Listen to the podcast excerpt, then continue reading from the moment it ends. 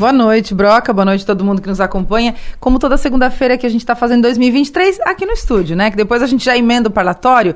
E hoje a gente vai falar sobre a entrevista que o governador Jorginho Melo concedeu é, aqui para São Maior hoje pela manhã. Uma entrevista de mais de meia hora.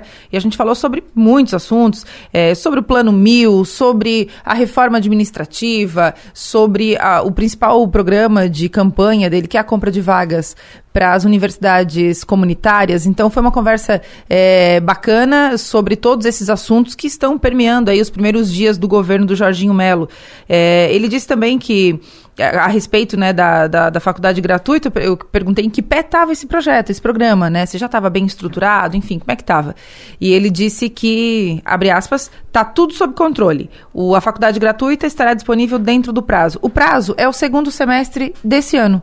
Então, a equipe da Secretaria de Educação trabalha com esse prazo, com esse deadline, né? Que é para, é, a partir do segundo semestre, é, já poder ofertar essas vagas do modo como eles pretendem, é, de forma gratuita né, para os estudantes. E aí tem muitas questões que envolve essa, esse programa, que é, por exemplo, uma das perguntas que, que me fizeram, inclusive, é, todos os alunos terão direito ou vai ter ou vai, vai, ter, vai ser conforme a, a, a, a questão é, financeira de cada aluno e ele disse que uma a resposta do, do governador chamou atenção porque ele disse que a intenção é ofertar para todos os alunos e para aqueles que tiverem condições, para os pais que tiverem condições de, de, de, pagar, enfim, que devolvam parte desse dinheiro. É um programa que, que, que, vai beneficiar, obviamente, toda, todo o Estado, porque a educação é, sim, é, extremamente importante, então ela não é secundária, ela é primária, ela tem que estar ali no topo da, da lista das prioridades, e com certeza esse programa, assim que sair do papel, quando sair do papel,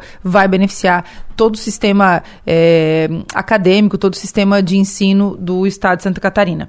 Outra informação que ele deu, e essa foi o Adelor que perguntou a respeito do, dos diretores do BRDE, e ele disse que muda todo mundo. Por que, que a gente perguntou isso? Porque quem está lá também é o ex-governador, o Eduardo Pinho Moreira, que é um dos diretores do BRDE, o Eduardo, que foi nomeado pelo ex-governador Carlos Moisés da Silva.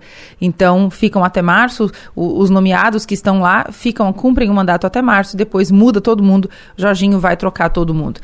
Essas e outras é, nuances dessa entrevista, que foi bem interessante, daqui a pouquinho, no parlatório, comigo, com a Delore e com o Piara Bosque, aqui na São Maior. Exato, exato. Esse é o, é o tema de hoje, é o assunto, é o de, assunto hoje, de, né? hoje, E aí é imperdível para a gente entender e conhecer um pouco mais é, é, sobre essa entrevista e também sobre o que está pensando, né? O governador que parece que deu uma entrevista coletiva ou vai dar uma entrevista coletiva amanhã pra, à tarde. Amanhã à tarde para levar o conhecimento de todos a situação do estado de Santa Catarina. Como ele mesmo falou ali, a frase está aqui à nossa disposição, a situação de Santa Catarina não é aquela belezura toda, né? é, o Jorginho Melo tem essa característica, né? Ele, ele, dá, ele traz ele dá várias declarações de efeito, assim, então acabam, acaba marcando, né?